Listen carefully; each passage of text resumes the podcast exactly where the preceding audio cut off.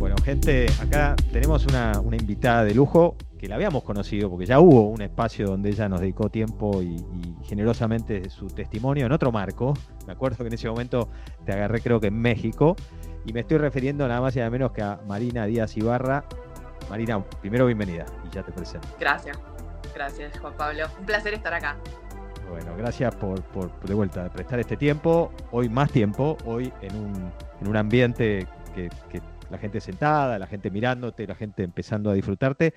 Eh, pero bueno, quiero primero decir que además de, de, de haber escrito un libro que me, me, me, gustó mucho desde el momento que conocí su título y del cual obviamente vas a, vas a charlar hoy, también reconocer la, la, el enorme recorrido que hiciste en organizaciones que tienen mucho que ver con lo que te llevó incluso a, a vivir y a escribir ese libro, pero además decir que estás como advisor en, a contarle a la audiencia que estás como advisor en, un montón de organizaciones, siendo parte de eh, asesora de inversiones, siendo la única mujer argentina en boards internacionales y en, y en compañía Nasdaq.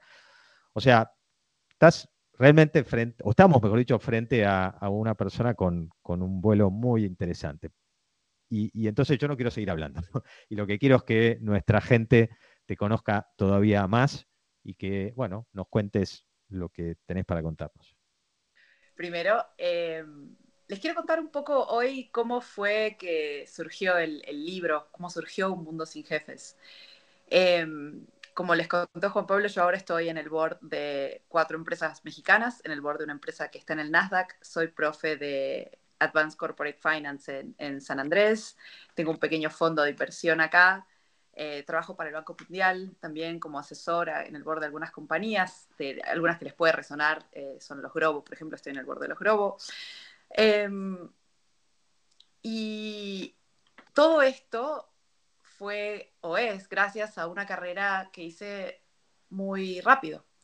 Y Un Mundo Sin Jefes en realidad nace como una necesidad de contarle a la gente ¿Qué me estaba pasando cuando me fui de mi última gran posición corporativa, que fue en Mercado Libre?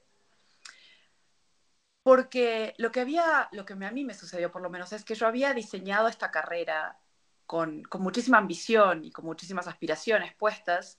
Había trabajado muchísimo para, para lograr seguir subiendo en la escalera corporativa y lo único que me pasó cuando llegué es mirar y decir, ah, esto era.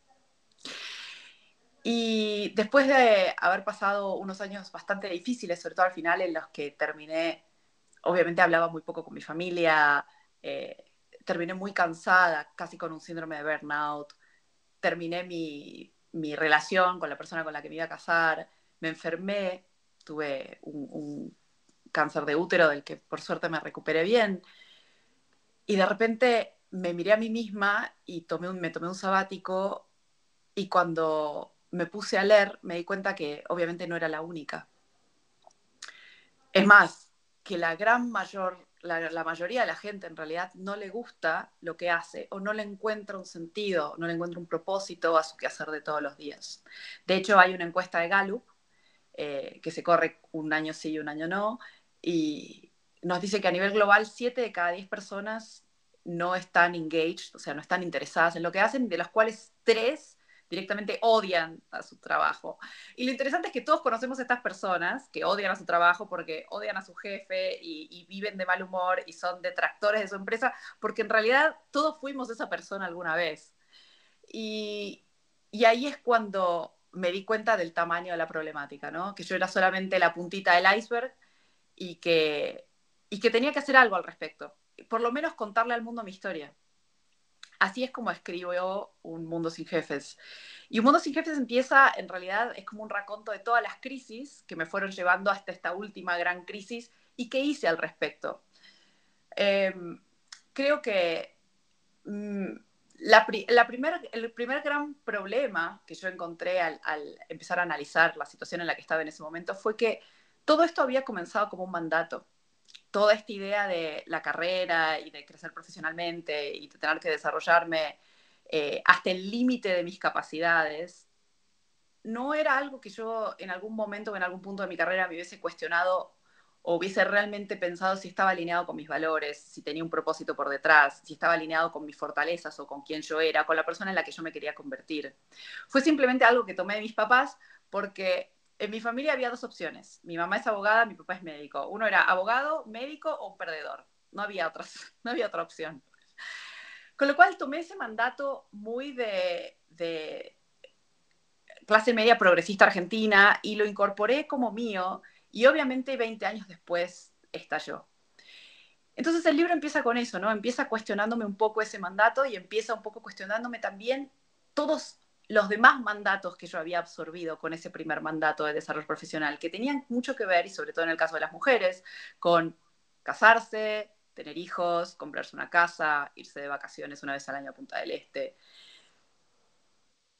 y mi primer gran quiebre en realidad, cuando yo observo mi historia, no empezó con mi salida de mi último trabajo corporativo. Empezó cuando a los 28 años, yo viviendo en, en Santa Bárbara, tenía la familia o, la pareja perfecta, estaba por empezar una familia, tenía un trabajo en, en Unilever en ese momento de, de gerente de DAV regional, me iba súper bien, y de repente dejé de dormir.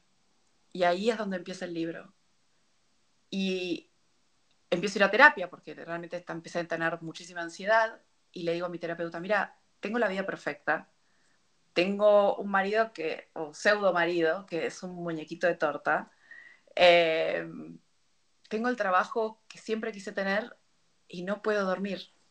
Arreglame porque yo estoy mal. ¿no? Yo llegué con la idea de, por favor, solucioname.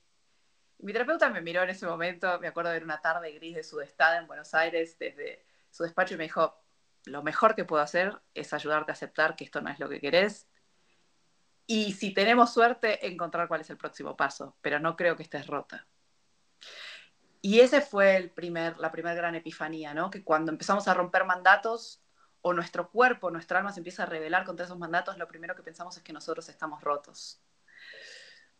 El segundo el segundo capítulo, ¿no? Corta cámara, es yo dejo esa casa en Santa Bárbara, vendo todo, vendo mi casa, mis muebles, mi auto, mi ropa, mi marido, vendo todo lo que tenía y me voy a Estados Unidos a estudiar. Y creo que lo más crítico de ese momento fue que no tenía un, propósito. Digo, es más fácil cuando uno entra en crisis y dice, bueno, yo quiero salvar las ballenas, o yo quiero salvar, curar, resolver el hambre del mundo. En realidad lo que yo tenía era una ambición casi como el viaje del héroe, de descubrir de qué estaba hecha, de, chequear mis límites, de chequear mis, mis boundaries, como se dice en inglés, de ver cuáles eran mis límites. Y eso es una causa, sobre todo cuando uno está armando una familia, un poco menos perdonada por la sociedad, un poco más juzgada, ¿no? Entonces me dijeron de todo, desde loca hasta inestable, eh, hasta inconformista. Y creo que lo que descubrí en ese momento es que la ambición por la ambición misma es un anhelo justo del alma. Salir a ver de qué estamos hechos sin que tenga que tener un propósito ulterior, superador o eh, altruista, es justo y es válido. Así que de ahí partí con mi valija a, a Filadelfia a morirme de frío durante unos años. Y obviamente lo que encontré no fue ni cerca de la solución a todos mis anhelos. De hecho, fue un mundo mucho más áspero, mucho más duro, mucho más difícil. Y la América corporativa es mucho más áspera, mucho más dura y mucho más difícil. Pero sí expandí mis límites. Sí encontré versiones de Marina mucho más fuertes, versiones de Marina eh, mucho más resilientes, versiones de Marina que se permitían explorar en su dolor y por lo tanto, en, ese exponerme a, un mundo mucho más duro que el que tenía en mi, casita de Nordelta de Santa Bárbara, em, encontré una versión de mí con, más, con una necesidad muy grande de generar conciencia. Entonces hay una tercera parte del capítulo que también es un, es un redescubrirse, que es cuando yo encuentro la espiritualidad en mi vida y sin ánimos de ponerme muy metafísica, obviamente fue un quiebre enorme cuando me fui al silencio, cuando empecé a meditar, cuando empecé a hacer yoga, cuando cuando de todas las vivencias de, esa América corporativa quedaba muy poco de, la Marina que yo conocía. Y entonces, en este reinventarme, en este volver a buscar una identidad Portland, Oregon o en Filadelfia, lo, la única herramienta que encontré en ese momento fue cuando no hay nada que te indique por dónde o cuál es tu identidad, fue ir para adentro.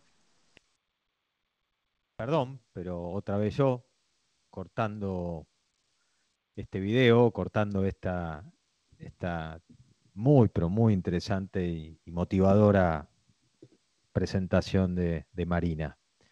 Bueno, nada, invitarlos a que sean testigos de, la ponencia completa de Marina, que, la sientan, que se emocionen y que encuentren algunas, eh, algunas perlas, algunas perlas muy, pero muy atractivas para, quién sabe, eh, enriquecer sin duda y hasta modificar parte del camino que cada uno de ustedes está siguiendo hoy en persona.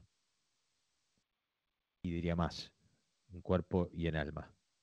¿Cómo ser parte entonces y testigo y, aprovechar esta ponencia? Bueno, participando del Congreso CRIC presencial el 8 de junio en el Hotel Four Seasons de Buenos Aires.